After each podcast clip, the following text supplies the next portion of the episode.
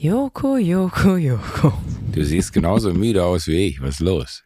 Oh, ich hatte gedacht, ich kann dich vielleicht täuschen aus der Ferne, Täuschen? dass ich nicht verschlafen bin. Na, ich dachte, du siehst ist- mich und denkst, warum bist du so schon- frisch? Warst du schon joggen? Ich bin schon, ob ich schon joggen war? Bist du irre? Nee, das, ich dachte, du fragst mich, ob ich, weil ich so, nee, ich sehe tatsächlich sehr zerknautscht aus und habe äh, äh, Tränensäcke wie zwei kleine Kissen, auf denen ich bis eben noch lag, weil es gestern länger ging. Warum bist du zerknautscht? Ähm, ich habe unglaubliche Kopfschmerzen seit gestern, aber ich will dich jetzt gar nicht äh, mit, mit Kopfschmerzen äh, behelligen, weil kennst du das, wenn du dann früh schlafen gehst und denkst, du wirst wach und die sind weg und dann sind sie immer noch da? Ja, ich nenne es Depression. ja, das, äh, ich hoffe nicht, dass das ist, aber äh, ich habe tatsächlich irgendwie, äh, äh, weiß ich nicht, ich bin bei Freunden zu Besuch und ähm, habe äh, irgendwie ganz viel Zeit gestern draußen verbracht und äh, habe dann gestern Abend gedacht, oh, ich kriege Kopfschmerzen, ich gehe mal lieber schlafen, weil morgen früh habe ich Podcast. Da muss ich fit sein für die Sophie, weil die ist nämlich so schnell im Kopf, dass ich da, wenn ich da Schmerzen drin habe bei mir, dass das noch ein bisschen mehr einen daran hindert, die Performance von Sophies Kopf auszugleichen, in meinem Kopf, also dass wir auf äh, gleiche Höhe ziehen können. Und heute Morgen wurde ich wach und dachte mir, ah geil, ich habe noch Kopfschmerzen. Das wird ja eine super Folge.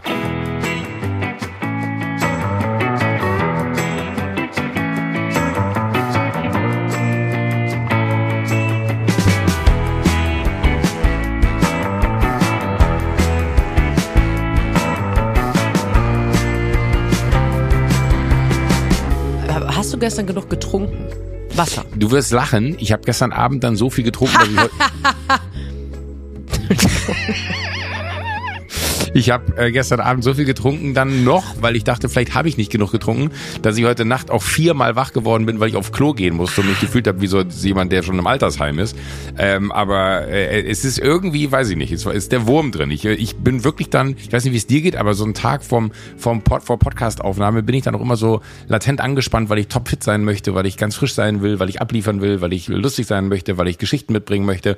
Und dann hatte ich gestern Kopfschmerzen. Oh nein. Ich Ja. habe das, um vielleicht deine Kopfschmerzen ein bisschen zu lindern, kann ich dir sagen, dass ich dich äh, richtig doll vermisst habe, weil wir uns so lange nicht gehört haben. Wir haben nämlich die letzte Folge ein bisschen früher als üblich aufgezeichnet. Stimmt. Ähm, und dann haben wir jetzt statt einer Woche dazwischen ein bisschen mehr als eine Woche gehabt. Und das ist, ich habe gemerkt, Joko, das ist mir zu lang. Da möchte ich ganz Ja. ehrlich mit dir auch offen sprechen, auch in der Öffentlichkeit. Äh, mehr als eine Woche, da habe ich auch kein Verständnis mehr für, weil du hast hier, wir sind hier beide auch einen Pakt eingegangen.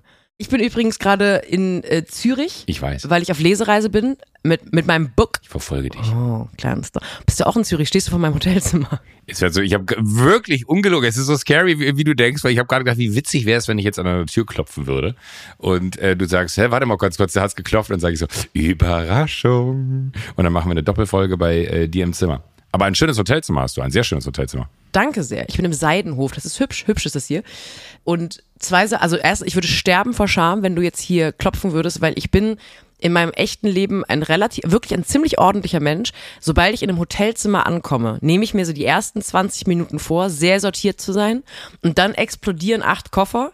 Und es ist einfach, dieses Zimmer sieht nach zwölf Minuten, dass ich hier bin, aus wie Scheiße. Es sieht einfach aus, als wäre ich ein Messi. Überall liegen irgendwie angebissene Sachen rum.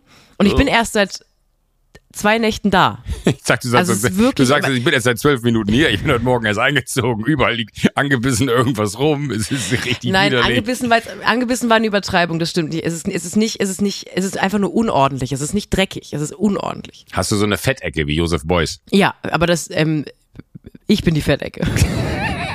Oh Gott, Sophie, hör auf. Hör auf damit, du machst mich fertig. hör Hör auf, hör auf, Und- du. Geil, geil. Und ich habe ich hab, äh, bezogen auf mein Unordentlichsein sogar einen, einen kleinen, ich würde sowieso gerne mit dir eher in Richtung True Crime Podcast gehen, wo wir vielleicht mal einfach eine kleine, mal einen Fall lösen gemeinsam. Oh. Weil ich würde dir den Fall des äh, Zürcher äh, Bitte nicht stören Schilds unterbreiten, den wir lösen können. Okay. Es ist nämlich so, dass hier ist, also in Hotels gibt es ja normalerweise nicht Störenschild. Zum Beispiel, wenn man keine Reinigung der Zimmer haben möchte oder wenn man einfach sagt, ich mache einen Podcast oder wenn man sagt, ich möchte jetzt einfach äh, in meinem eigenen Saft im Bett liegen und möchte nicht, dass jemand klopft. Und das gibt es hier nicht. Und ich habe die Befürchtung, ich habe kein Nicht-Stören-Schild bekommen. Und ich habe die Befürchtung, also entweder ist es ein Schweizer Ding, dass es in der Schweiz kein Bitte nicht Stören-Schild gibt, das fände ich aber absurd, weil das wäre das erste Land auf der ganzen Welt, wo es das nicht gibt. Oder aber die Housekeeping-Person hat da, da gibt's vormittags und nachmittags so ein Housekeeping. Dann kommen die rein und machen die Tür wieder zu und sagen, hier putzen wir nicht, dummes Arschloch. Und ich habe die Befürchtung, dass die aufgemacht haben vormittags, mal die Unordnung gesehen haben und dann vergessen haben, mir ein bitte nicht stören Schild zu geben, damit die einmal am Tag rein dürfen, um aufzuräumen. Deswegen kann es sein, dass jetzt gleich eine Person reinkommt, weil ich habe kein Schild, um die Person zu bitten, nicht reinzukommen. Das wäre aber doch ein guter Moment. Hast du untenrum was an? Die, äh, kann ich jetzt so nicht beantworten in der, in der Schnelle der Zeit. das ist das ist immer, das ist tatsächlich so, ne? Wenn man, wenn man äh, sehr schlecht im, äh, im Lügen ist und scheint es genauso schlecht im Lügen zu sein wie ich, dann äh, verhaspelt man sich in so einem Moment, weil man so eine Sekunde zu lang braucht, um souverän zu beantworten. Ich, äh, äh, sagen wir so, ich hoffe jetzt nicht, dass es brennt und ich raus muss. Frag mich mal. Fra hast du was an und hast du, warte kurz. Ja klar. Ey, Joko. We weißt du nicht, was der Unterschied zwischen einem guten und einem schlechten Witz ist? Timing. ja. Klaas hat immer zu mir gesagt, Timing ist keine Stadt in China. Und wenn ich sage, Klaas hat immer zu mir gesagt, klingt so, als wenn er abgelebt hätte, als hätte er abgedankt, als wäre er gar nicht mehr da. Er hat immer zu mir gesagt, Gott hab ihn selig. Damals. Damals. Ja. Ich weiß gar nicht, ich wollte eigentlich gerade zynischerweise sagen, äh, wenn, wenn der abgelebt hätte, wäre, hätte ich das doch aus der Presse erfahren. Wir haben einen kleinen, äh, wir haben einen, wir haben quasi einen halben Presseeklat nachzubereiten in diesem Podcast. Weil das hat dich ja. gleichermaßen sauer gemacht wie mich, aus Unterschied, nee, aus den gleichen ja. Gründen, was dich sehr geehrt hat. Ich habe ja letzte Woche, als ähm, Andrea Petkovic zu Gast war, äh, als abges abgesprochen war das. Hallo, natürlich, das würde ich nie hinter deinem Rücken machen. Du hast mir eine verkatert, eine Sprachnachricht vom Oktoberfest geschickt, die ich vorgespielt und da hat sich dann die sogenannte Klatschpresse draufgestürzt. Der eine Skandal war, dass die behauptet hätten, das war eine besoffene Sprachnachricht. Das stimmt nicht, du warst verkatert. Das ist richtig. Und dass die auch enthüllt wurde gegen deinen Willen, als hätte da eine Journalistin in deinem Handy rumgewühlt. Und vor allem, und das finde ich wirklich eine Frechheit, das findest du auch eine Frechheit. Genau, auch falsch. In der, in der, da, da wurde nicht mal mein Name genannt. Ich bin einfach eine ZDF-Moderatorin, die gegen deinen Willen eine besoffene Sprachnachricht äh, enthüllt hat. Und dann frage ich mich, wie lange also, muss ich also eigentlich mit dir Podcast ZDF, machen? Von Jo, genau. Du wurdest als ZDF-Moderatorin äh, äh, quasi beschrieben und äh, in mein Name stand, wo ich mir, dann habe ich dir das geschickt und dann weißt du mal, wie dämlich kann man sein, dass man nicht mal irgendwie deinen Namen da äh, in, in die Überschrift mit reinnimmt. Das ist ja. Äh, das habe ich richtig aufgeregt. Da habe ich richtig gedacht, oh Gott, also und dass ich Idiot auch noch draufgeklickt habe, also dass 100% funktioniert hat und die diesen einen Klick von mir bekommen haben, das, das macht mich am, am, am wütendsten über, über mich selber. Das ist absolute absolute Dummheit meinerseits. Na. Aber ich, ich wollte noch ganz kurz äh, ein, ein Wort zu deinem Nicht-Stören. Bist du dir sicher, dass es kein Nicht-Stören-Schild gibt oder gibt es vielleicht so einen Taster? Manchmal haben ja so Hotels so Taster äh, wie Lichtschalter, wo man draufdrückt neben der Tür, wo dann äh, sich draußen ein rotes Licht einschaltet und dadurch, dass sich dann dieses rote Licht draußen einschaltet, alle wissen, ah nee, da darf ich nicht reinkommen. Dann hat man draußen irgendwo äh, neben der, wenn man eine Klingel zum Beispiel hat am Hotelzimmer, manchmal gibt's ja so verrückte Hotels, die haben so richtige Doorbells ähm, dass man dann da, okay, ich sehe schon in deinem Gesichtsausdruck, dass du mich jetzt gleich angehen wirst, was für Hotels verkehrst du? Nee, aber nee, nee, das Ding ist, ich, ich sehe tatsächlich, du hast völlig recht, ich sehe an der Tür so ein, über den Klimaanlage sehe ich ein Display und das sieht aus der Ferne aus wie ein, wie ein Riegel, also wie ein Türriegel. Das Ding ist nur, ich habe keine Hose an und ich kann jetzt nicht aufstehen und das aktivieren. also falls jemand das wäre so ehrlich, wenn du jetzt da so hingehst. Nein, das, äh, wir sehen es so, nur so von hinten. wir noch nicht. Du kannst ja dann auch wieder äh, rückwärts, du kannst ja dann wieder rückwärts zur Kamera gehen. Komm, äh, äh, nee. trau dich und dann machen wir ähm, nachher, dann nehmen wir das, dann nehmen wir das als Snippet, laden das so. Wir müssen gucken, wie wir mit unserem Podcast in die Presse reinkommen. Du hast das schon gut gespielt beim letzten Mal mit mit äh, meiner besoffenen Sprachnachricht oder meiner verkaterten Sprachnachricht. Jetzt äh, bist du aber dran. Jetzt musst du mit nacktem Bobbis da hingehen und dann lassen wir so so ganz kurz den da einmal äh, auf aufflackern. Ja, danke für die Idee. Ich würde noch ein paar Stunden drauf rumdenken und mein Team meldet sich dann wieder bei dir. Ja, okay, gut. Aber er, erzähl mal, du, du bist, äh, weil, weil ich verfolge natürlich auf äh, den, den sozialen Medien deine, deine Reisereise. Du bist auf äh, Lesetour. Ja, also ich sag ja Tour. Also ich sag nicht Lesereise, aber das ist genau das Gleiche, weil ich immer lese. Ich sag, ich habe auch Lesetour gesagt. Nee, ich meine, ich lasse das Lesen weg. Ich sage immer nur Tour. Weil ich finde, ah, Lesereise. Ah, okay, klingt, okay, du, du bist auf Tour. Klingt wahnsinnig langweilig. Also Lesereise klingt so wie, naja, man sitzt halt in Buchhandlungen und äh, liest dann vor. Also nichts gegen Leute, die aus Buch, in Buchhandlungen sitzen und dann vorlesen, aber ähm, Tour klingt immer direkt so, als sei ich Felix Lobrecht, was natürlich nicht so ist. Aber ähm, genau, ich bin jetzt auf Tour und lese aus meinem Buch vor. Ist also im Grunde eine Lesetour. Du hast also völlig recht. Ich bin in Wien gestartet vor ein paar Tagen, bin dann so durch Süddeutschland geroggert, war in Stuttgart und bin jetzt in, war in Basel und bin jetzt in Zürich. Und jetzt fahre ich wieder so ein bisschen hoch Richtung Frankfurt und dann, also ich bin den ganzen Monat unterwegs und ich ende dann in Berlin und es ist sehr, sehr schön, es macht großen Spaß und es ist wirklich sehr rührend, äh, weil ich dann nach, dem, nach der Lesung signiere ich und dann ja, kriege ich wirklich alle drei bis vier Bücher, die ich signiere, sagt mir jemand, dass er auch ein geiler Pfeil ist und dass ich dich lieb grüßen soll.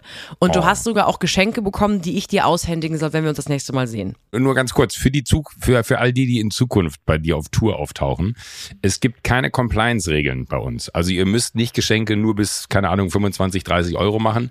Da, die können auch mal zweieinhalb oder dreitausend kosten. Das ist äh, vollkommen egal. Ähm, ich würde einfach eine natürliche Grenze, weil ich dann irgendwann das Gefühl hätte, es wird schwer, die zu transportieren. Ich würde eine natürliche Grenze bei irgendwas zwischen 30 und 50.000 Euro für solche Geschenke setzen.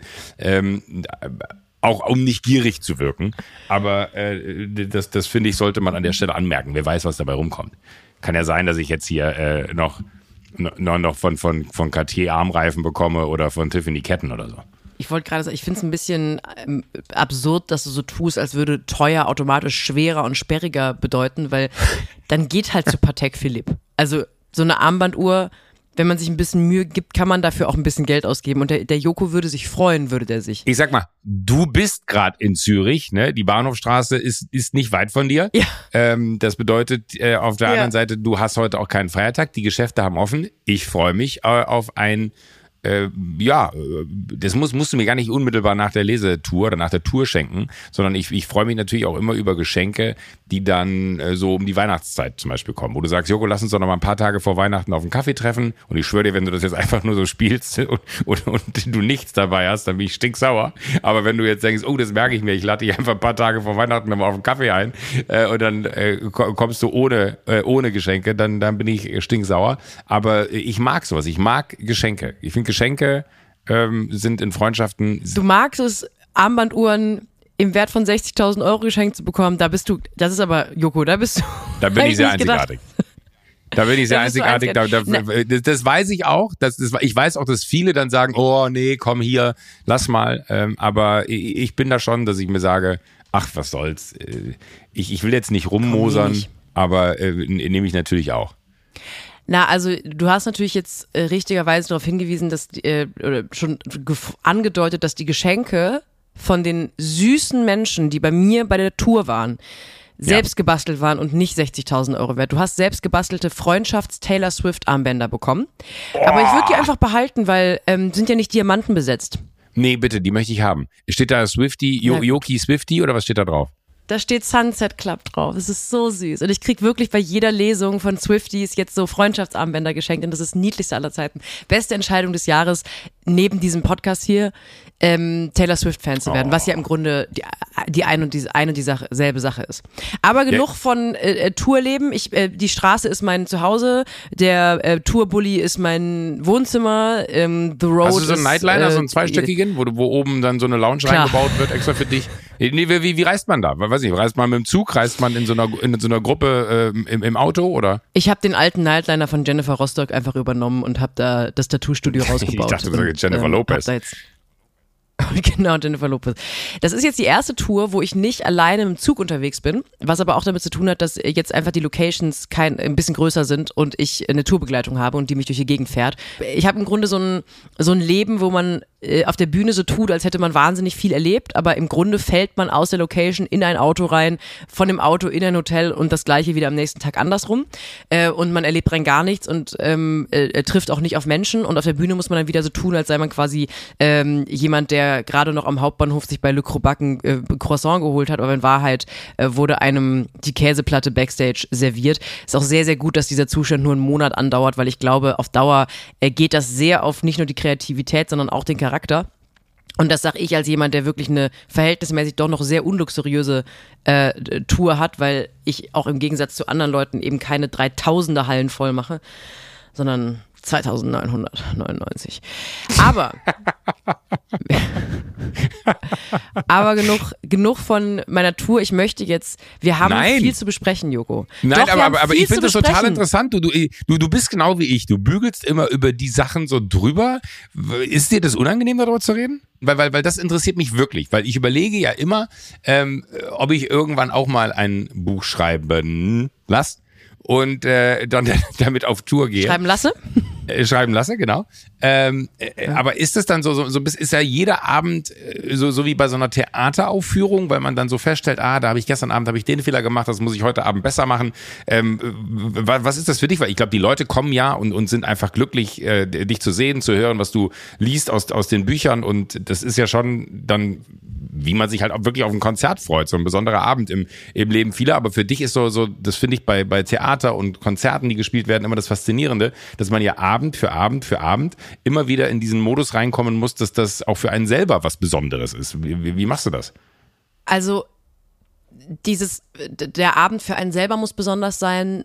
Das finde ich überhaupt nicht. Ich, es gibt, ich habe ja mit Poetry Slam angefangen und es gibt einen Poetry Slammer, Lars Ruppel heißt der. Ähm, der hat mir irgendwann oder hat nicht mir beigebracht, aber hat irgendwann gesagt, äh, mach nicht den Text, den- also mach nicht das auf der Bühne, was du machen möchtest, mach das, was dem Publikum am besten gefällt.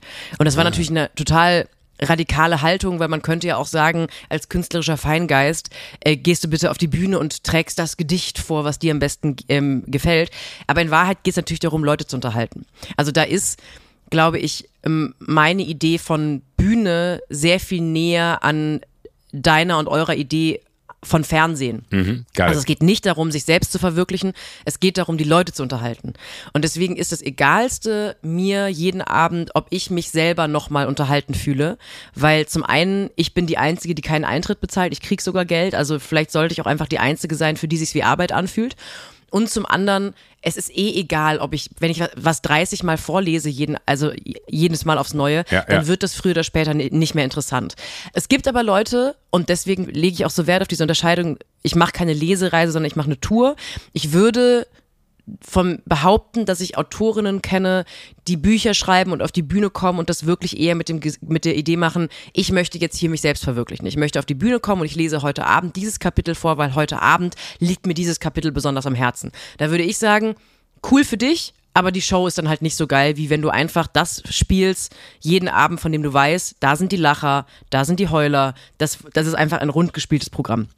Ich habe gestern den vierten Auftritt gehabt und in der Regel ist es so, dass die ersten drei Lesungen, auch wenn das nicht draufsteht, im Grunde Tryout sind, sag mal bei Comedy. Also dass man einfach schon ein Programm hat, aber das ist noch nicht rund gespielt. Und jetzt gestern in Zürich war der erste Abend, wo ich gewusst habe, ah okay, ich habe jetzt komplette Kontrolle über diesen Abend, weil ich aber auch nicht ich lese, würde ich sagen, zu 40 Prozent vor und zu 60 Prozent mache ich Stand-up um das Buch drumherum. Und äh, teilweise erzähle ich auch Sachen, die eigentlich Kapitel im Buch sind, ähm, erzähle ich einfach, weil auch das schnalle ich nicht. Warum soll ich was vorlesen, wenn ich das auch in einer viel naheliegenderen Darbietungsform, nämlich in dem Fall Stand-up ähnliches Erzählen ähm, bringen kann. Und das muss man natürlich irgendwie alles erstmal so ein bisschen warm proben. Äh, und das habe ich jetzt, also gestern war, war wirklich fantastisch. Das hast du bestimmt doch auch äh, bei, bei Shows oder insgesamt bei Arbeit kommt man doch in so einem kreativen Bereich an den Punkt, wo man merkt, jetzt habe ich es in der Tasche. Ja. Jetzt wissen wir, wie es funktioniert. Jetzt wissen wir, wie die Show funktioniert. Jetzt wissen wir, wie das funktioniert.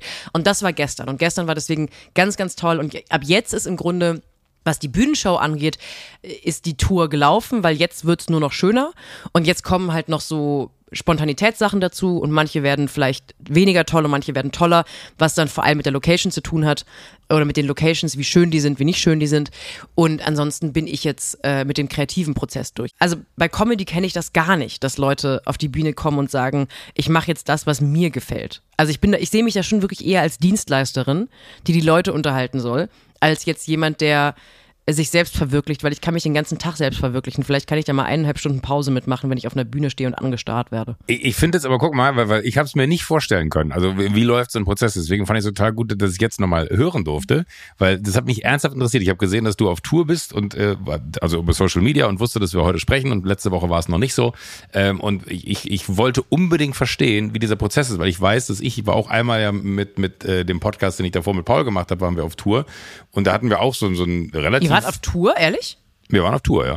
Hat dir und das also das war auch, hat auch echt total Bock gemacht und das war auch gut, aber ich habe mich jeden Abend daran gestoßen, dass wir eigentlich am Abend vorher, also keine Ahnung, das Opening war gleich, äh, äh, so, so ganz große Parts innerhalb der Dings waren gleich, wir haben dann immer wieder auch Geschichten vom Abend vorher erzählt und so, da war dann auch viel Freiheit da drin, aber ich habe mich immer daran gestoßen oder daran gestört und das ist aber eher, glaube ich, so eine, so, eine, so eine ganz persönliche Haltung meinerseits, dass ich das Gefühl hatte, ich wiederhole mich in meinem Handeln vom Abend vorher und betrüge eigentlich die Leute, weil ich habe nur äh, äh, ein Ass im Ärmel und das hole ich jeden Abend raus und äh, zeige es allen in die Runde und sage, guck mal hier, das ist das Ass, was ich mitgebracht habe.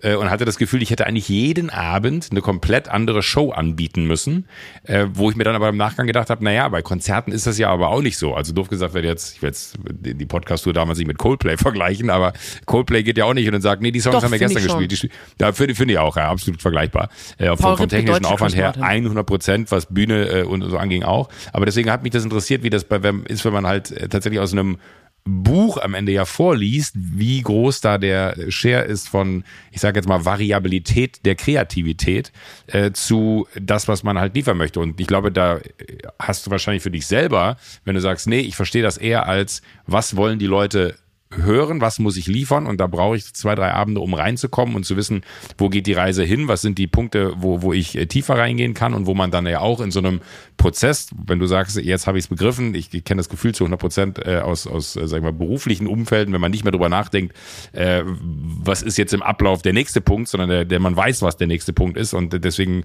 float so eine Geschichte ganz anders. Aber äh, deswegen hat mich das interessiert, wie, wie sich das für dich anfühlt. Und ob du da vielleicht auch, weil ich glaube, manchmal sind wir uns dann äh, näher bei solchen Themen, äh, als man zwangsläufig äh, im ersten Schritt denken mag, weil mein Kopf ist da, um, um zu verstecken, dass da kein Gehirn drin ist. Und bei dir könnte der Kopf dreimal so groß sein, weil du viel mehr Gehirn hast als ich, äh, dass du einen ganz anderen Ansatz hast. Ich habe das hat man jetzt nicht gehört. Ich habe verschämt meinen Kopf zur Seite gelegt. Ja. äh, ich glaube, ich glaube nicht, dass es eine Typfrage ist. Ich glaube, da braucht man ein bisschen, bis man die bis, bis sich das abgestoßen hat. Ich weiß jetzt nicht, wie viele Shows ihr gemacht habt, aber wahrscheinlich jetzt nicht 30, sondern 10 oder so Na, weniger, ich glaube sechs oder acht oder so. damals. Ja, und ich glaube, das, also ich glaube, auf Fernsehen übertragen. Also ich hatte am Anfang, als ich das erste Mal so beim Fernsehen aufgetreten bin, in Studios mit Publikum, hatte ich total den Reflex, diese Show nur fürs Publikum zu machen. Weil du hast da Menschen sitzen und die lachen und du kriegst direktes Feedback und da vergisst man schnell mal, dass eigentlich nicht die 300 Leute oder die 200 Leute im Studio diejenigen sind, die amüsiert sein sollen, sondern es muss am Ende als Fernsehprodukt gut funktionieren. Und dann irgendwann, nach ein paar Malen, fängt man an zu lernen, man muss bereit sein, diese 200 Leute, die im Studio sitzen, so zu ignorieren oder zumindest so an denen vorbeizuspielen, dass am Ende das Fernsehprodukt schön aussieht, dass man eben nicht immer nur in die erste Reihe vom Studio guckt und dann sieht es aus im Bild, als würde man nach unten schauen, all diese Sachen. Die machst du natürlich automatisch, da denkst du gar nicht mehr drüber nach. Auf Bühne übertragen, genau so nutzt sich das ab, dass man an die Leute von Abend, vom Abend zuvor denkt, weil um die geht's nicht mehr, es geht um die A Leute heute Abend. Ah, okay, got it. Ja, Und warum sollte ich den Leuten heute Abend den Witz äh, präsentieren, der nicht so gut funktioniert, nur weil ich weil ich als einzige im Raum weiß, dass ich gestern den Witz, der gut funktioniert hat, schon mal gemacht habe. Und da, ich glaube, da muss man einfach an vergiss das Studiopublikum, denk an die im Falle von Wer steht mir die Show sieben Millionen Leute, die zu Hause zuschauen. Ähm, an die denkt man und nicht an die, die gerade vor einem sitzen. Also es ist ein bisschen eine, es ist ein bisschen eine, eine Eitelkeitssache, aber ich habe auch ein paar Jahre gebraucht, bis mir das wirklich egal war, weil ich auch merke, die Leute zahlen Eintritt, die gehen an einem freien Abend, an dem sie auch im Bett liegen könnten und Netflix gucken könnten, raus und gucken sich eineinhalb Stunden eine Show an, von der sie nicht wissen, ob die gut oder schlecht wird. Das ist für die nicht nur finanziell ein Risiko auf eine Art, sondern es ist auch unterhaltungstechnisch ein Risiko. Denen ist scheißegal, ob ich in Basel den gleichen Witz schon mal gemacht habe. Die wollen einfach nur die lustigste Version von mir haben. Und deswegen gebe ich die denen. Ich bin, weißt du, ich bin im goldenen Käfig. Was soll ich sagen? Ich bin, ich bin die Loriot unserer Zeit. Ich, ich, ich, ich mach und tu. Ich witzel mich hier wund. ich finde das total interessant, weil alles, was du sagst, leuchtet mir super ein. Und trotzdem wüsste ich, ich hätte ein in, in, in Kloß im Bauch und deswegen wäre Live-Geschäft, glaube ich, nie meins.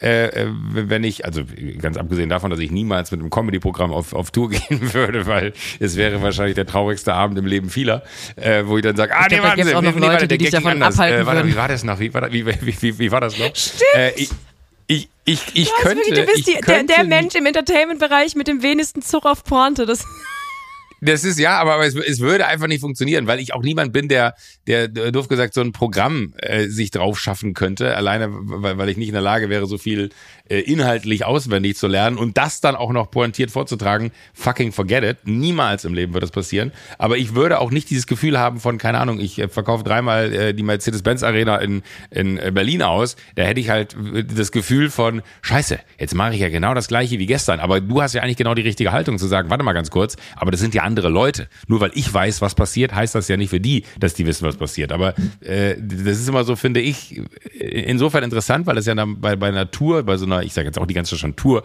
weil ich nicht will, dass du mich jedes Mal korrigierst, ja. wenn ich Lesereise Tournee. oder Lesetour sage.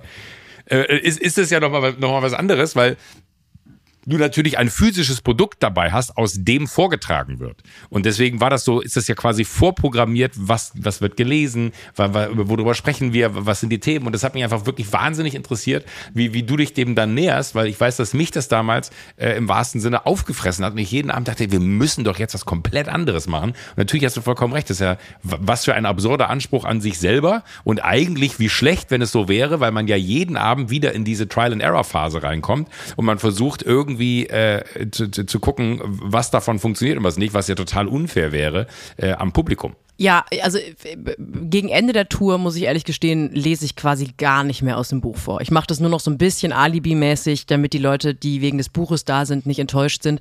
Es geht schon thematisch um die Sachen im Buch, aber je mehr ich mich mit dem Stoff auseinandergesetzt habe, desto mehr ist es einfach am Ende. Also Berlin ist große Derniere, großes Finale und da werde ich im Zweifel das Buch auf dem Tisch liegen haben und da einmal kurz äh, die Einleitung daraus vorlesen und den Rest ähm, äh, raw dogge ich ja dann, wie wir, wie wir gerne hier im Sunset Club sagen. Wie also ich zumindest wie wir geilen Pfeile sagen. gerne. Wie wir, und wie ich geilen Pfeile raw doggen, die Pick Me Girls, richtig. Und, und viele geile Pfeile, hoffentlich auch nicht, vielleicht war ich der Einzige, der es nicht wusste, aber der Haniere. Ja, das ging genauso wie, äh, wusstest du, dass es eine Vernissage gibt und eine Finissage? Fini, ah. Ja. Wow. Jetzt, jetzt aber wirklich genug von, von der Tour. Wir haben nämlich noch einen Fernsehpreis im Rücken, Joko. Es gibt einen Fernsehpreis zu Debriefen und ich hab's ich habe es schon privat getan, aber ich möchte auch hier diesen Ort nutzen, diesen, diesen warmen kleinen Audioort, um dir sehr herzlich zu gratulieren zum Fernsehpreis für The World's Most Dangerous Show, weil es sehr, sehr verdient ist und ich mich sehr freue, dass ihr für diese tolle Doku äh, einen Fernsehpreis bekommen habt. Jakob hat noch einen bekommen. Jakob Lund für das beste Buch äh, bei wer stiehlt mir die Show und auch 100% verdient, weil das hätte man eigentlich schon viel früher auszeichnen dürfen, was der Typ da leistet. Aber ich glaube, die anderen, ich glaube, bei den anderen sind wir leer ausgegangen, oder? Haben wir noch einen bekommen? Oh, oh. Bist du besser informiert als ich? Oh, also wir waren nominiert für die 15 Minuten Joko, live. Jetzt beginnt der Abstieg. Äh, 15 Minuten live waren wir noch nominiert. Äh, didn't get it. Das war die äh, Nummer, wo Klaas und ich die, die Insta-Accounts verschenkt haben für iranische Frauen, damit sie die äh, Fläche bekommen und es nutzen können. Das wurde nicht ausgezeichnet. Habe ich das richtig gesehen aus der Ferne, dass die Aktivistin, der du deinen Account überlassen hast, auch da war? Ja, Assam war da, ja. Eine genau. der Aktivistinnen? Ja. Ach, wie, das, war, das fand ich ganz, ganz toll. Ja, das, das war so, so, äh, ach, keine Ahnung, ähm, da, die, die kommt aus Kanada all the way ähm, und natürlich hofft man in dem Moment auch, dass sie dann äh, auch ihr Wort an die Menschen richten darf, weil das finde ich muss man ja auch irgendwie ganz kurz äh, mal einordnen. Das ist ja kein Preis, den Klaas und ich dann bekommen. Also was für ein Quatsch, dass wir da irgendwie einen Fernsehpreis für bekommen, sondern wenn überhaupt äh, äh gilt es dann, den Preis auch an die Menschen weiterzugeben, die da mit diesen Instagram-Accounts ja wirklich auch in ein Wagnis gehen und äh, sich da irgendwie hinstellen und über äh, alles das, was im Iran passiert, berichten und damit ja sich nicht, nicht, nur, nicht, nicht nur sich selbst, sondern auch äh, ihre Familie und alle in Gefahr bringen. Also who are we, äh, dann hinzugehen und zu sagen, ja, vielen Dank für diesen Preis, sondern äh, uns war halt von Anfang an wichtig, dass äh, wenn wir gewinnen sollten, dass äh, nicht wir den Preis entgegennehmen, sondern äh, in dem Fall dann Assam, weil Assam lebt in Kanada und konnte einreisen. Und ähm, genau, die war vor Ort. Und dadurch, dass wir aber nicht gewonnen hatten, fühlte sich das irgendwie so an wie, hm, jetzt ist sie da. Und eigentlich hat sie äh, wichtige Dinge mitzuteilen, die aber jetzt gar nicht zu Wort kommen würden. Und dann war ich sehr glücklich darüber, dass wir mit The World's Most Dangerous Show noch gewonnen haben. Und wir hatten uns dann da bei uns in den Sitzreihen kurz dazu äh, abgekaspert, dass sollten wir ausgezeichnet werden, soll sie doch bitte einfach mit auf die Bühne gehen und dann äh, soll sie doch bitte ihre Worte, die sie eigentlich bei den 15 Minuten live an an äh, das deutsche Publikum in der Halle als aber auch an den Fernsehbildschirmen richten wollte, dann einfach dann nochmal in, in dem Kontext äh, äh, von The World's Most Dangerous Show zu richten. Und äh, das haben wir dann noch gemacht, aber ich bin mir sonst nicht sicher. Ich glaube, sonst war es wirklich nur Jakob, der noch was bekommen hat. Ich war ja leider nicht da. Ich musste ja in Wien mir die Finger wund ähm, äh, äh blutig Blättern. War es denn ein schöner Blättern? War es denn ein schöner Abend? Gab's Gossip? Wer war am betrunkensten? Wer hatte das tollste Kleid an, Joko? Gib mir mal den Gossip, den du mir nicht privat geben würdest, weil er zu intim ist, gerne hier im Podcast. Ja, äh, Stichwort also, Schlagzeilen. Da, da, muss, da muss man vielleicht dazu Wer sagen. Wer war Tagesvollster? Äh, Tagesvollstar. Ich glaube, Oscar und Emil von äh, Die Discounter. ja, die waren am Abend davor schon Tagesvollster. Das ist aber auch nicht schwer. Ich glaube, das waren die einzigen, die aufgestanden sind am Ende der Veranstaltung und es lagen gefühlt irgendwie sechs äh, Bierkornflaschen, keine Ahnung was, äh, unter den Stühlen und man, man war so, äh, wo man sich dachte, wie habt ihr das denn gemacht? Das habe ich irgendwie in 15 Jahren Fernsehpreis noch nicht hingekriegt, so viel Alkohol da irgendwie rein zu transportieren, aber die haben es hingekriegt. Ich fand die aber auch total äh, gut, weil die einfach auch so, ich habe dir doch sogar vor der Sendung, vor der, vor der Show noch gesagt, so, ey, weißt du, was ich an euch wirklich liebe? Ihr kommt einfach so, wie ihr immer rumlauft, obwohl da irgendwie, äh, was, was stand irgendwie auf der Einladung, casual chic oder keine Ahnung was. Und dann waren sie so, hä, ja, aber natürlich, das ist doch vollkommen egal, was wir jetzt hier anhaben. Und natürlich haben sie auch vollkommen recht. Und waren dann aber auch ganz niedlich, äh, als wir rausgegangen sind, sind wir so nebeneinander rausgelaufen, meinen sie, ey, war das okay, was wir da auf der Bühne gemacht haben? Ich finde dann wirklich immer wieder bezeichnend, wie, wie groß so eine oh. Unsicherheit bei so sehr, sehr souveränen Menschen dann ist ist.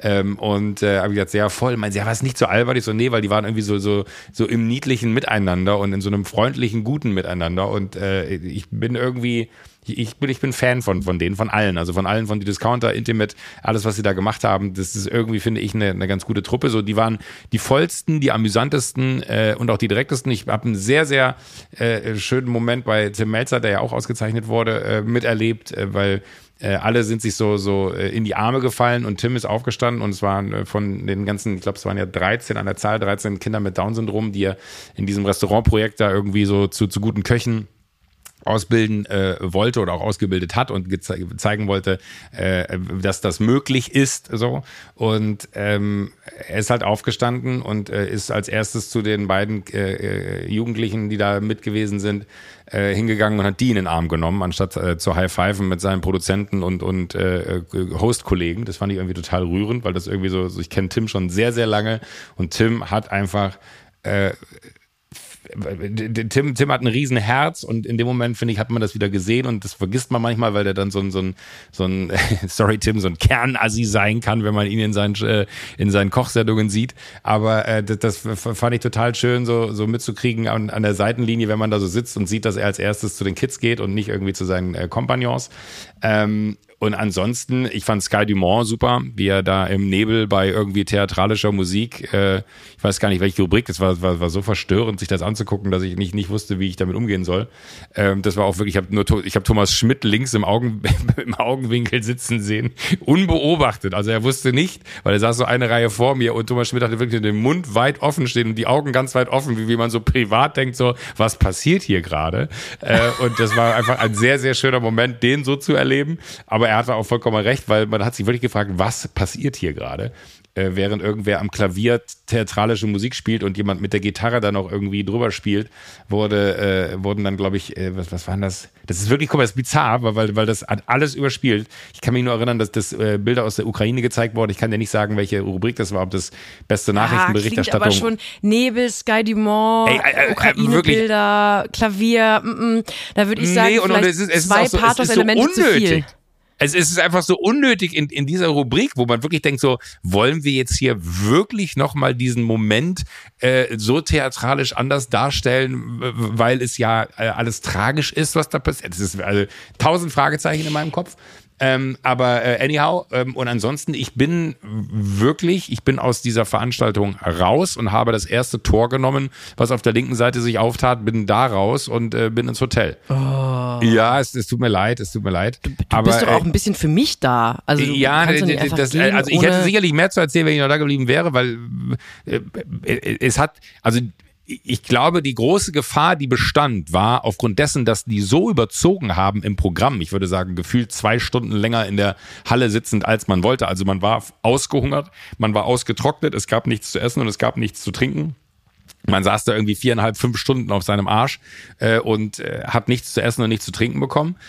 Und ich glaube, die Gefahr, dass viele sehr ausgehungert an die Gin Tonic Bar gelaufen sind und sich drei Gin Tonic zum Durstlöschen reingestellt haben. Ich glaube, da ist noch eine ganze Menge passiert danach. Ich fand es fand, gut, dass man im Vorfeld sich mit dem Fernsehpreis darüber unterhalten hat, weil ich äh, Termine hatte und das sehr, sehr knapp war, dass man kommen kann und weiß ich nicht was. Und dann ging es um, könnte man potenziell dann vielleicht doch fliegen, auch wenn das irgendwie totaler Quatsch ist, weil man kann ja auch mit dem Zug fahren, aber das wäre eine Chance. Dann hieß so, nein, auf gar keinen Fall, wir sind eine grüne Produktion.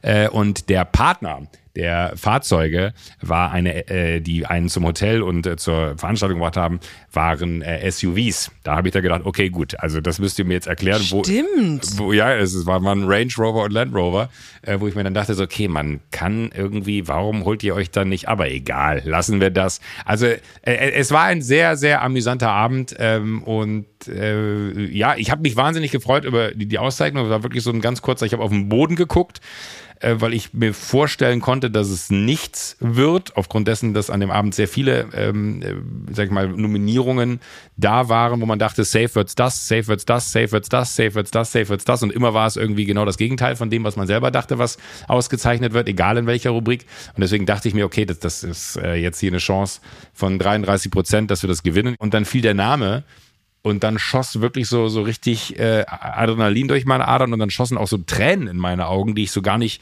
also weil es irgendwie so, so, so, so emotional war, dass ich das gar nicht richtig äh, äh, verarbeiten konnte, wo auf einmal diese Tränen herkamen, weil ob es dann, es waren natürlich Tränen der Freude, aber es war so mit einem Mal, bam, was da. Äh, und dann äh, sind wir da hoch auf die Bühne und das ist, finde ich, immer ein ganz, ganz absurder Moment dass wenn man da steht, dass man so weiß, jetzt hat man die Chance, äh, ein, ein Appell an, an die, die gerade in so einem Kontext von so einer Dokumentation ein Appell an die Leute draußen und aber auch an, an die Medienmacher im Studio zu richten. Und man weiß aber auch, dass da ein, ein sehr, sehr äh, feines, ein sehr, sehr feiner Gradmesser in diesem Raum existiert für, ah, jetzt will er uns erzählen, was Sache ist, oder ah, äh, ja, mhm. er hat recht. So. Äh, weil du weißt selber, wie, wie urteilend die eigene Branche über einen ist. Und äh, dementsprechend geht einem dann auch gut die, die Düse, weil ich wusste so grob, was ich sagen wollte, wusste aber auch, dass aufgrund dessen, dass ich Assam gerne äh, die, die, die Zeit auch geben wollte, äh, und auch nicht wenig, sondern ich, ich wollte ihr die Zeit geben, die sie dann irgendwie auch verdient hatte, äh, wusste ich halt, dass ich eigentlich das, was ich mir so im Geiste zurechtgelegt habe, hart einkürzen muss. Aber ich finde es dann manchmal schwerer, vorbereitet auf eine Bühne zu gehen und zu versuchen, den Punkt zu machen, den man machen möchte, als aus der Lameng heraus, ja, äh, so zu versuchen, in, in, in einen guten Punkt zu machen. So, aber äh, es hat alles wunderbar funktioniert. Es war ein wahnsinnig toller, emotionaler Abend äh, auf und ab. Ähm, äh, Giovanni Zarella und meine Wenigkeit haben gegen die Kaulitz-Brüder äh, verloren, äh, was irgendwie total witzig war, weil ich glaube, man hat denen im Gesicht auch angesehen, dass sie niemals damit gerechnet hätten, diesen Preis zu bekommen. Und das Bild dann noch sagt, Giovanni, Joko, macht euch keinen Stress, dabei sein ist alles. Ja, nächstes Jahr könnt ihr wieder. Das äh, hatte schon durchaus was. Und ähm, nee, es, es war äh, ein, ein, ein, ein, ein lustiger Abend auf ganz vielen Ebenen, von denen man nicht gedacht hätte, dass das die Form von Lustigkeit werden wird, die dieser Abend bekommt. Ach, das ist, das ist schön. Ich, du hast nicht, du hast äh, nicht auf der Bühne gesagt, dass ich Kevin Großkreuz heirate, oder? Warum? Hat sich Kevin Großkreuz gemeldet? Weil du mir, nee, du hast am äh, nächsten Tag mir eine relativ na Nachricht, wo ich auch dachte, es könnte auch noch ein bisschen Restalkohol drin sein. Nein, geschrieben nein, nein. und meinte, ja, ich habe übrigens auf der Bühne ich, gesagt, da, da, da wollte ich dich foppen, ich hatte keine Zeit dafür. Weil ich nämlich, ich habe Hast, einen hast halben Tag gedacht, ja. Nein! Ich habe einen halben. Doch! Oh Gott, Sophie! Und zwar, weil der Kontext so war, es war, du hast es so, du hast es nicht einfach nur gesagt, ich habe übrigens gestern, sondern du hast es so einfließen lassen in, ja, ich habe dir gratuliert zum Preis und dann hast du irgendwie, oh Mann, das haben die, glaube ich, rausgeschnitten, aber ich habe auf der Bühne gesagt, dass du Kevin Großkreuz heiratest. Und ich habe dir das geglaubt. Ich habe dann sogar ein bisschen rumgefragt bei Leuten, die auch da waren. Die meinten so, nein, das ist nicht passiert. Und dann war ich so, Juro, das dumme Arschloch.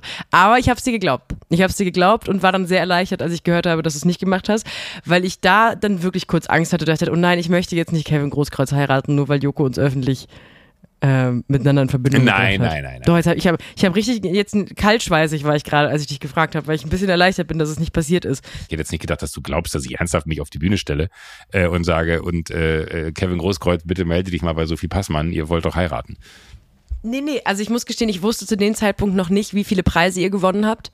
Und ich habe gedacht, wenn überhaupt, der Gag hätte in meinem Ah, Kopf Sinn okay, ergeben, jetzt macht's Sinn. wenn ihr, wenn ihr eben nicht einen Preis an dem Abend gewonnen habt oder du einmal auf der Bühne warst, sondern halt so, manchmal gibt's auch so Jahre, wo einzelne Personen so total abräumen und sechs, sieben Preise gewinnen. Und irgendwann kommt man Das ja auf die Bühne und ist so, was sage ich jetzt eigentlich nochmal?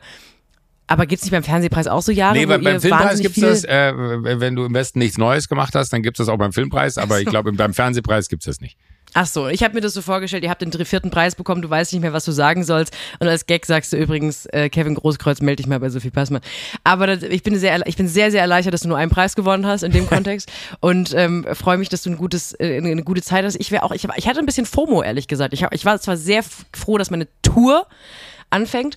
Aber ich habe dann auf Instagram geguckt und auch wenn man weiß, dass diese Preisverleihung nicht so interessant ist, wie es auf Instagram aussieht, hatte ich, hätte ich wäre ich irgendwie gerne da gewesen, weil Vielleicht aber auch hat es damit zu tun, dass ich ja an dem äh, Abend davor bei der Nacht der Kreativen oder wie Ja. du letzte Woche gesagt hast, Nacht der Hässlichen, ähm, äh, ist mir auch wieder aufgefallen, dass du das so völlig unironisch gebrochen einfach mittlerweile sagst, die Nacht der Hässlichen. Ich hatte auch mit wesentlich Also der kleine mehr äh, Potenzial für, für Shitstorm gerechnet, aber es ist gar nichts passiert. Ich glaube, auch- ich, glaub, ich kann mich ich mehr, ich kann mich mehr, ich kann mich mehr trauen. Ich kann mich mehr trauen. Punkt.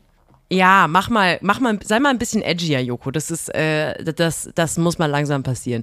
Ich war also bei der Nacht der Kreativen und das war, war einfach für alle, die da waren, eine Art Vorglühen für den echten Fernsehpreis. Also alle, die da waren, ich hatte natürlich voll Bock, komplett abzustürzen, weil für mich ging es am nächsten Tag weiter nach Wien.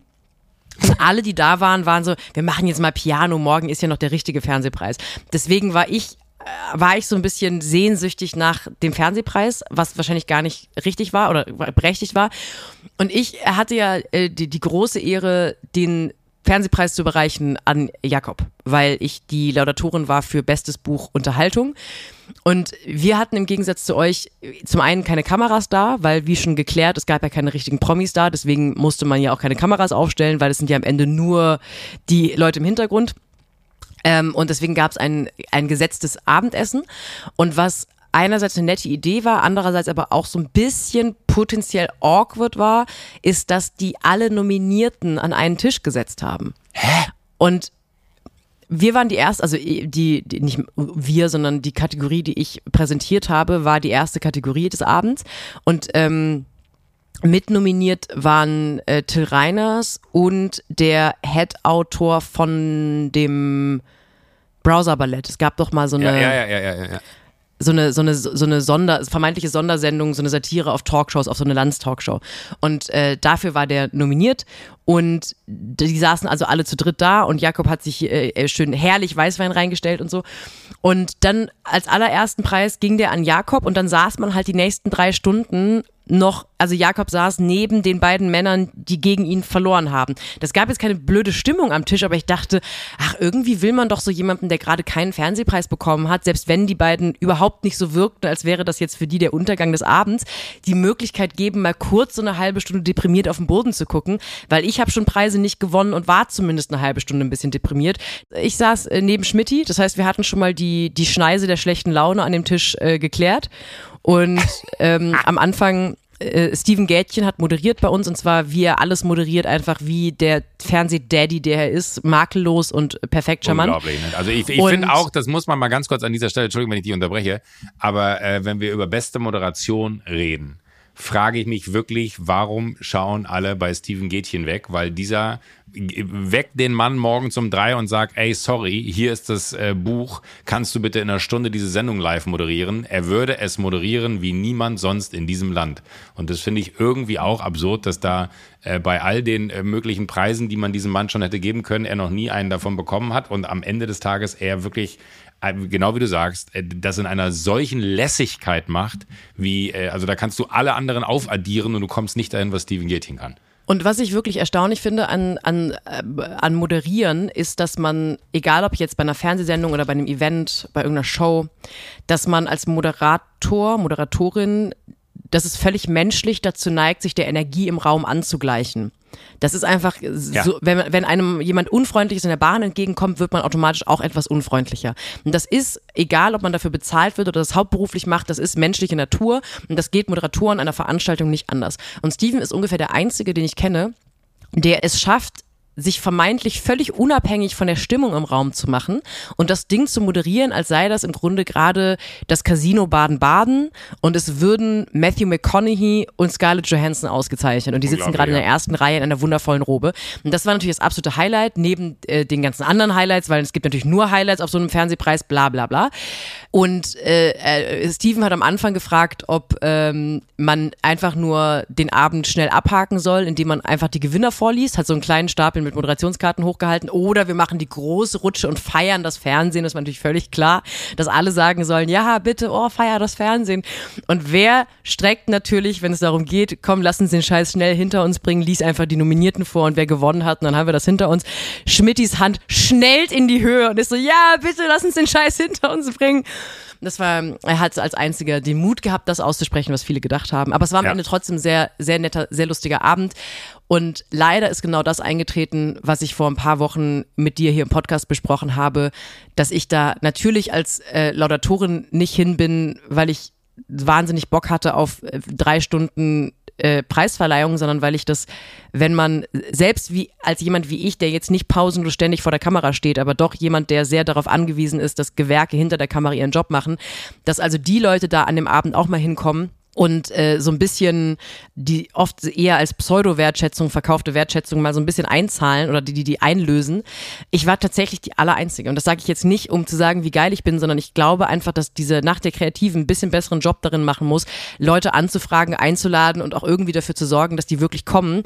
Weil ich finde, so ein bisschen geht das Konzept gerade nicht auf, dass sich alle ständig erzählen, wie, wie glamourös da endlich mal die Leute hinter der Kamera ausgezeichnet werden sollen, wenn es wirklich am Ende dazu dazu führt, dass äh, Tom Buro die prominenteste Person im Raum ist.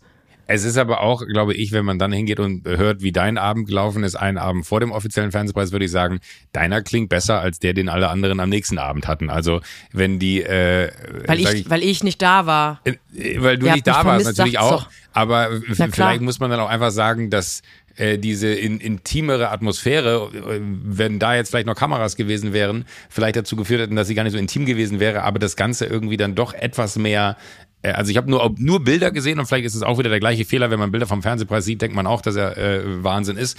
Aber ähm, ich habe auch nur Bilder gesehen von dem Abend und er wirkte glamouröser für mich als die eigentliche Veranstaltung. Aber ich, ich verstehe es auch nicht, warum das irgendwie so schwer ist, ähm, äh, aus diesen Veranstaltungen irgendwie mehr rauszuholen, als es ist und warum am Ende, also faktisch bin ich nicht eingeladen worden für den äh, Abend davor und ich hätte schon einen Abend vorher äh, nee, ich hätte nicht kommen können, aber ich hätte es möglich gemacht, aber alleine weil, weil Jakob nominiert äh, war ähm, und man gerne dann irgendwie auch in dieser Runde da sitzt und, und irgendwie mitmacht. Aber ich bin voll bei dir. Ich, ich glaube, äh, korrigiere mich, aber es gab noch nie in Deutschland eine Preisverleihung, wo man gesagt hat, so ja, leck mich am Arsch, war das ein geiler Abend. Ich finde, dass Katrin Bauerfeind, als sie den Filmpreis moderiert hat, Oh ja. Ich weiß nicht, wie oft sie, ob sie das öfter gemacht hat. Ich hab, war nur einmal da, als sie das gemacht hat. Das war für mich schon wirklich sehr nah an einem Level von US-amerikanischem Gala-Entertainment. Die hat getanzt, die hat gesungen, die hat Quatsch gemacht, die hat auch alles mit der gleichen Inbrunst gemacht und da war ich irgendwie sehr, sehr begeistert von. Aber dann ist es eben auch wieder so ein bisschen die deutsche äh, Krankheit, dass man solche Sachen innerhalb dieser Branche auch dann nicht toll finden will, weil die hat sich wirklich drei Stunden die Seele aus dem Leib moderiert und getanzt und gesungen. Und es ist eben nicht so, dass dann Leute euphorisch sind und sagen, Wahnsinn, krass, so wie es angemessen wäre, sondern es ist alles so eine komische, unterkühlte, Fernsehleute sind ganz komisch, merke ich immer mehr. Also wirklich so ja, gerade auch. Bin ich, voll, ich wollte auch gerade sagen, ich glaube, aber so, wenn wir. Alle irgendwie echt unterkühlt und nicht euphorisch, obwohl unser, unser Job ist doch Euphorie. Wir verkaufen doch Euphorie. Aber wir vor allem, ich die große Fernsehproduzentin. Äh, nee, aber, aber ich werde auch gesagt, ich glaube, wenn es welche gab, die irgendwie beeindruckend gut waren, dann waren es immer eher die Filmpreise. Ja, das stimmt. Weil, weil das sind wirklich dann die, wo, wo man das Gefühl hat, da, da, da wurde auch mal was auf eine Karte gesetzt, so im Sinne von, kann gut gehen, muss aber nicht gut gehen, ist aber meistens gut gegangen. Ähm, da finde ich schon, dass, dass irgendwie die Auszeichnung, ähm, wer macht die besseren Preisverleihungen, Fernsehen oder Film, absurderweise Film, ähm, und da muss man sagen, absurderweise warum? Weil äh, natürlich ein, ein, ein, äh, ein, ein Fernsehpreis im Fernsehen von Fernsehmachern sollte ja in der Logik leichter sein, einen geilen zu machen, als äh, vielleicht bei der beim Filmpreis Menschen, die sonst Filme machen, die dann aber quasi eine, eine Fernsehshow machen müssen. Ich möchte jetzt mal, ich möchte eine Idee in den Raum stellen, nicht nur bezogen auf solche Preisverleihungen, sondern eigentlich bezogen auf alles, was die, Unterhaltungsbranche ist. Es gibt ja mittlerweile den Gedanken, das ist auch aus den Staaten geliehen, dass man sich so Einzelleistungen einkauft. Also es gibt mittlerweile zum Beispiel Leute, die auf Drehbücher draufschauen und gucken, sind das, also Sensitivity Reading heißt das, sind das äh, Inhalte, die irgendwie verletzend gegenüber einzelnen Personengruppen sein könnten? Oder ist es irgendwie feministisch einwandfrei? Oder stimmt es faktenmäßig? Oder ist es alles fernsehmäßig so? Und ich frage mich, warum fängt man nicht an, so eine Art Coolness Consultant einzukaufen? Weil man, man sollte einfach so als Fernsehpreisveranstalter jemanden haben, dessen Job es ist, zu sagen, vielleicht lassen wir Sky Dumont nicht in Trockennebel Bilder aus der Ukraine mit Pianobegleitung ähm, zeigen. Und das ist der einzige Job von dieser Person, die Veranstaltung cooler zu machen. Und das können eben nicht die Leute, die die Show schreiben, weil die, die haben ja schon den Job, die Show zu schreiben. Es muss quasi einfach wirklich jemanden geben, der sagt, vielleicht lassen wir Tané nicht Ruth Moschner nachspielen. Was halten wir, wenn wir es einfach nicht machen? Was, was halten wir davon, wenn wir die zehn Minuten anders nutzen? Und das wäre doch eine fantastische Agentur, dass man einfach diese Leistung an alle Fernsehprojekte da draußen verkaufen kann. Die können einem, man schreibt eine Rechnung und dann, dann fahren wir dahin, Joko. Wir fahren dahin und sagen, Sky Dumont, lass den Trockennebel aus, stell dich einfach so ähm, ins Bild. Wobei es mich schon interessieren würde, wie es zu diesem Moment kam. Ich glaube leider Zufall, oder? Also das ist wirklich, ich meine, nein, aber, aber, aber wirklich, da, da saß, das muss ja ein Raum voller Leute gewesen sein. Was machen wir denn da? Sky Dumont, ja, Sky Dumont. Oh Leute, Trockennebel. Bodennebel, äh, wir machen Trockeneis, den Nebel auf dem Boden äh, und dann, ja, aber das ist, das ist ein Thema, das ist ernst. Klavier. Wir machen, wir machen, wir machen den Saal dunkel. Das einzige Mal in der ganzen Sendung machen wir den Saal dunkel, Spot äh, und dann und alle sagen, that's it. Mega gut, das machen wir. Und dann kommt man raus und äh, das Gänsehaut. Gänsehaut-Feeling pur. Sky Dumont in, in Trockennebel beim Filmpreis, da, äh, beim Fernsehpreis, das wird äh, bei Herrn Putin zum Umdenken führen. Da wird er aber nochmal jetzt ganz in medias res gehen mit sich selbst. Ja. Ich muss dir übrigens noch was Peinliches erzählen, was mir letzte Woche passiert ist. Ich bin aus Versehen bei einem Influencer-Event gelandet. Ich, ich, also ich wollte äh? eigentlich, ich war, Schon ich war, wieder? Naja, also nein, also genau, ich sag aus Versehen dazu, weil als ich da stand, war mein erster Gedanke, hoffentlich erfährt es niemand Thomas und macht Schmidt. sich öffentlich darüber lustig. Also, ich bin, ich bin dem, dem Kaufhaus in Berlin, dem KDW, freundschaftlich verbunden dahingehend, dass ich da gerne bin. Ich, es ist ein schöner Ort, ich bin da gerne. Und ich bin da auch öfter. Auch ohne um was zu kaufen, sondern einfach, ich spaziere da gerne durch die Gegend. Ich kann dir gar nicht erklären, warum. Es ist eigentlich so ein bisschen Spätkapitalismus mal tausend, weil warum sollte man sich zum Entspannen durch ein Einkaufszentrum äh, bewegen? Tue ich aber nun mal. Und letzte Woche gab's da, äh, Kim Kardashian hat so eine T-Shirt-Marke und die sind tatsächlich gut, die T-Shirts. Das ist so ein bisschen wie Merzbier Schwanen für Frauen, würde ich sagen, weil die Qualität einfach gut ist und du hast eine Größe und kannst einfach 15 T-Shirts kaufen und hast dann eine Ruhe. Und die sind ins KDW gezogen. Und Montagmorgen hatte ich einen Termin im Westen und dachte, ja, dann kann ich ja mal kurz vorbeischauen. Komm, dann gehe ich mir mal angucken, wie jetzt hier die T-Shirts von der äh, Kim aussehen im KDW. Gehe also Montagmorgen um 10.30 Uhr, um 10 Uhr macht das KDW auf, um 10.30 Uhr war ich da. Gehe ich da hin, weil ich einfach welche kaufen wollte. Ich dachte, ich will mir das mal anschauen. Und dann sehe ich schon, da ist so ein DJ und da ist so ein Pult und mich schauen so vier Leute mit leuchtenden Augen an. Und eine von denen kannte ich auch, weil die beim KDW arbeitet. Und ich wurde dann erstmal begrüßt von allen. Liebe Grüße übrigens. Äh, keiner von denen interessiert sich für meinen hochwertigen Fashion-Instagram-Content. Alle sind einfach nur Fan vom Podcast und hören den offensichtlich gemeinsam im Büro beim KDW. Ähm, da sollten wir auch noch irgendwie Cash draus machen, Joko. Da sollten wir uns mal irgendwie in so ein. Da, da sollten wir absolut, ja. Also ich nehme gerne so eine, wenn ihr so eine Black Mamba habt, null ja, 0%, Zinsen äh, und alles auf, aufschreiben können, das fände ich super. Das machen wir gerne. Und dann habe ich so eine, so eine Tüte von einer von den Frauen vom KDW in die Hand gedrückt bekommen und da waren mega viele Sachen drin. Also, also ich so dachte, richtig. Ihr habt gekifft. Der alte Tütengag funktioniert ja. immer. Wahnsinn. Und jetzt zeigen wir noch kurz einen Ausschnitt aus dem, und dann zeigt man einen Frauenausschnitt. Das ist, aber sowas kann ich lachen. Oh und Gott, dann, nee, den, dann den habe ich noch nie gehört. Und, war wirklich nicht? Nein. Ah, dann nee, arbeitest sorry, du mit das, zu vielen das, anständigen das, Männern das, zusammen. Das geht mit meinem, äh, mit meinem Herz nicht. Aber mit erzähl deinem weiter. feinsinnigen Humor. Äh, dann dann gucke ich da rein, da sind da wirklich so im Wert von, glaube ich, 300 Euro Klamotten drin. Und mein erster Gedanke war, hä, die können doch jetzt nicht jedem Kunden der hier durchs KDW läuft, diese Sache in die Hand drücken. Das ist doch, das ist doch überhaupt nicht nachhaltig. Oh und dann gehe ich auf die Einkaufsfläche von diesem T-Shirt-Laden und kaufe auch, also nehme mir zwei Kleider, die ich sowieso bestellen wollte und ich wollte einfach diesen Versand nicht bezahlen aus den Staaten, also dachte ich, ich warte noch ein bisschen, kauf die da. Hab die da, geh an die Kasse und hinter mir steht auf einmal Party, weil Party, das ist die Schwester von Shirin David und Influencerin. Ja. Ich sag, was machst du denn hier, Party? Dann sagt sie, naja, ich war eingeladen. Und dann schaue ich mich auf einmal um Wie gut. und sehe um mich rum 30 Influencerinnen. Wie gut. Und dann stelle ich fest, dass das KDW natürlich Influencerinnen eingeladen hat, um am Montagmorgen ins KDW zu kommen, weil welcher normale Mensch würde sonst freiwillig, ohne Gegenleistung, Montagmorgen ins KDW gehen, um T-Shirts zu kaufen? Ja, der Passmann. Natürlich, ich Lappen war da einfach ohne Einladung, habe diese Tüte bekommen und schaue mich um und merke, dass ich einfach wirklich die einzige peinliche Person bin, die ohne, dass sie gefragt werden muss, wie so ein kleines Kapitalismusopfer, schön Montagmorgens um 10.30 Uhr an der Kasse steht und sich überteuert die T-Shirts von Kim Kardashian zu kaufen. Und dann bin ich sogar noch mal hin zu diesen KDW-Leuten und es war mir so unangenehm, dass ich ohne Einladung da war und habe dann erst überlegt, ob ich da, ob ich die anlügen soll, ob ich denen erzählen soll, danke für die Einladung. Ich habe mich total gefreut, dass ihr an mich gedacht habt. Und dann ist mir aber eingefallen. Jetzt weißt du, dass du aufgeflogen wärst, aber ja. Ja, und dann, genau, und dann ist mir eingefallen, natürlich werden die wissen, dass ich nicht eingeladen bin, weil die haben die Gästeliste gemacht. Die haben mir diese Tüte mit den Goodies in die Hand Mitleid. gedrückt, um mich nicht zu blamieren. Ja. Hier. Der Sophie, haben die mir oh einfach gegeben, ja. um mich nicht auflaufen zu lassen, was ungefähr die eleganteste Sache ist, die man Boah. machen kann in so einer Situation. Super damit souverän. Es nicht so also das ist wirklich ich, ich wahnsinnig finde, souverän und charmant. Aber das Ding ist, die haben Leute eingeladen, weil sie wussten, kein Mensch kommt da sonst freiwillig um diese Uhrzeit hin. Und ich komme da freiwillig um diese Uhrzeit hin, weil ich denke, das ist doch spannend. Guck ich mir das an. ist doch toll, sich mal T-Shirts anzuschauen.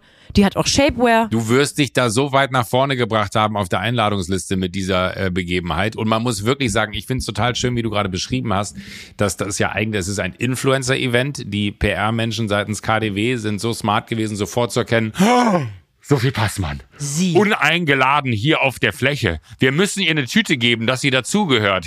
Hier, Sophie, halt diese Tüte. Und zack, bumm, warst du part of the crowd und bist total unauffällig gewesen. Vorher wärst du einfach Sophie Passmann gewesen. Nach der Tüte warst du ein eingeladener Gast. Nach der Tüte war ich Fashion-Influencerin. Genau. Falls du also mal Fragen hast in Sachen Fashion und ähm, Es ist, ich, Beauty. ich habe deine New York-Jacke gesehen, äh, die, die heißt Nobody New York-Jacke, die du letztes Jahr gepostet hast. Ich finde, man tut dir Unrecht, dass du keine äh, äh, Fashion-Influencerin bist. Naja, also ähm, ich will. Nee, schon. Du, du, du, du kokettierst damit. Ich weiß, dass das natürlich in deinem Metier, du bist äh, eine Schriftstellerin, eine Literatin, du äh, hast äh, viel, viel mehr Talente als eine klassische Fashion-Influencerin. Aber du schlägst eine Brücke zwischen zwei Welten, wo noch niemand drüber nachgedacht hat, eine Brücke zu schlagen. Der Fashion und der Literatur. Die Frage ist, braucht man diese Brücke?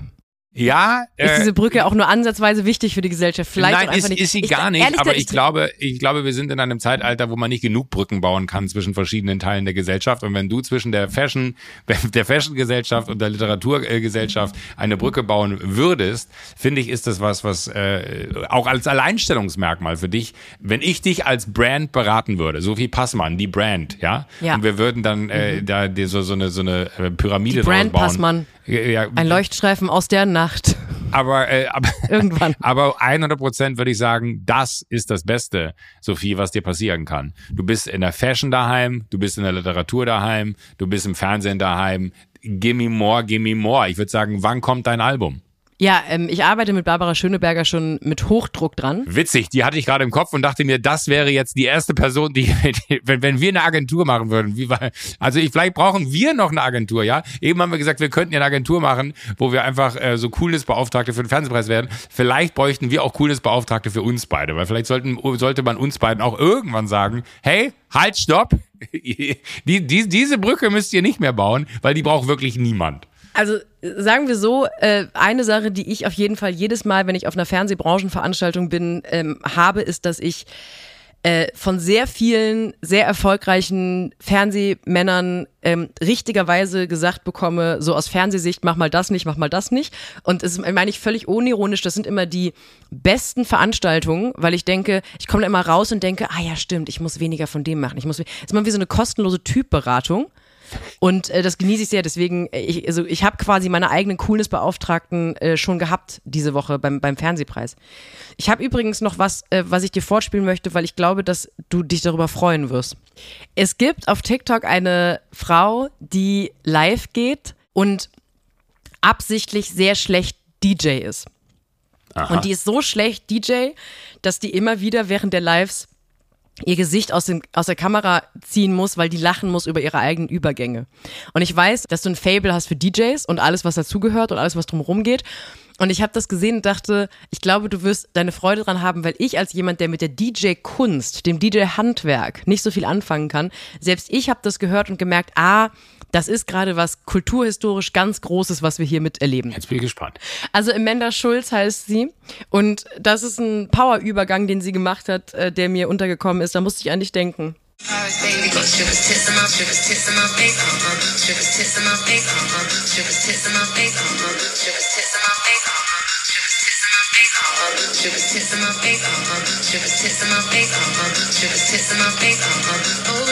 lips,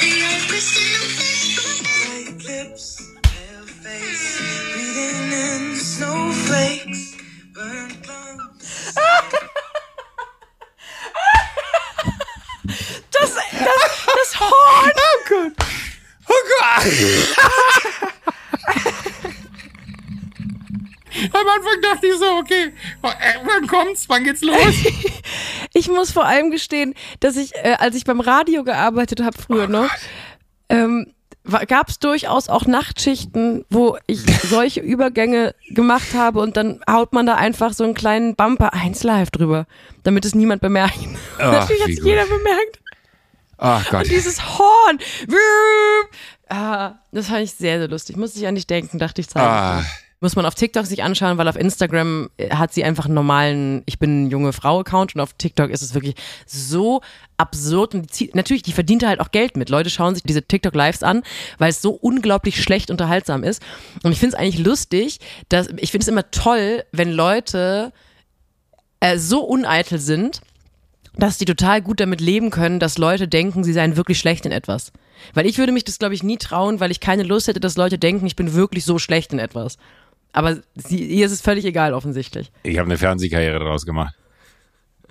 Komm, schnell dich nicht unter den Scheffel. Du hast einen Fernsehpreis noch gewonnen. Ja, gut. Ich habe wirklich, man muss fairerweise sagen, dafür, dass wir äh, drei hätten gewinnen können, nur einen nach Hause zu holen, das war schon war ein düsterer Abend in meiner Karriere. Danke, dass du es sagst. Ich habe es von außen jetzt ja, schon öfter nee, nee, gehört, war, war wirklich so. angesprochen. Geht es Joko so. in Ordnung? Weil er hat ja schon nee, sehr, ist ja gerade quasi ich der Absturz, Danke sagen, gerade hier passiert. Danke sagen an, an all die Menschen, die die Doku geschaut haben, weil so habe ich zumindest das Gefühl, dass da was passiert ist. Ansonsten bedeutet mir das alles nichts. Ich mache das nicht für die Preise. Ah, ich schon. Ich habe aber leider noch nie einen bekommen. Ich war mal für einen Fernsehpreis nominiert, aber ich mache es ehrlich gesagt nur für einen Fernsehpreis. Komm rum, du kannst dich gerne einen abholen. Ich weiß nicht mehr, wohin mit den Dingern.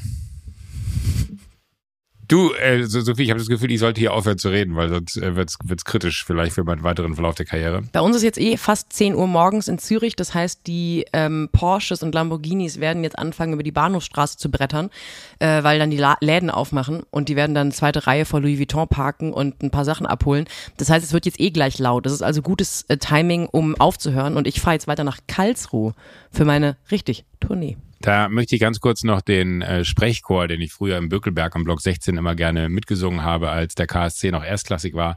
Karlsruhe, Karlsruhe, wir scheißen euch zu. Nee, also du wolltest auch gerade gehen jetzt, ne? Das war ja der Moment, wo du gesagt hast, dass du jetzt dich abmeldest. Ich als Coolness Consultant äh, von dir, dir, würde sagen, ja. Du hättest nicht abheben dürfen heute. Ja, du hättest, du, genau.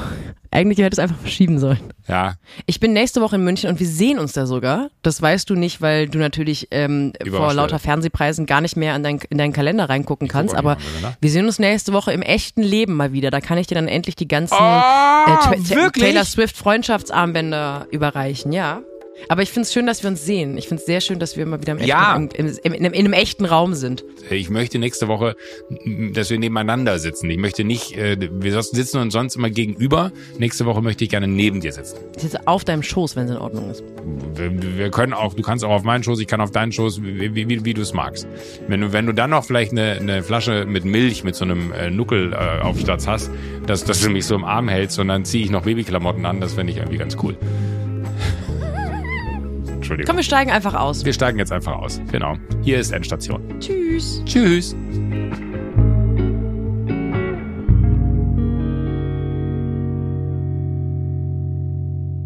Sunset Club erscheint jeden Donnerstag, überall, wo es Podcasts gibt. Wenn ihr keine Folge verpassen wollt, folgt dem Podcast auf der Plattform eurer Wahl, aktiviert die Glocke, füllt einen Mitgliedsantrag aus. Auf Instagram könnt ihr uns folgen und schreiben, und zwar unter der Sunset Club. Wir hören uns. Und zwar schon wieder nächste Woche.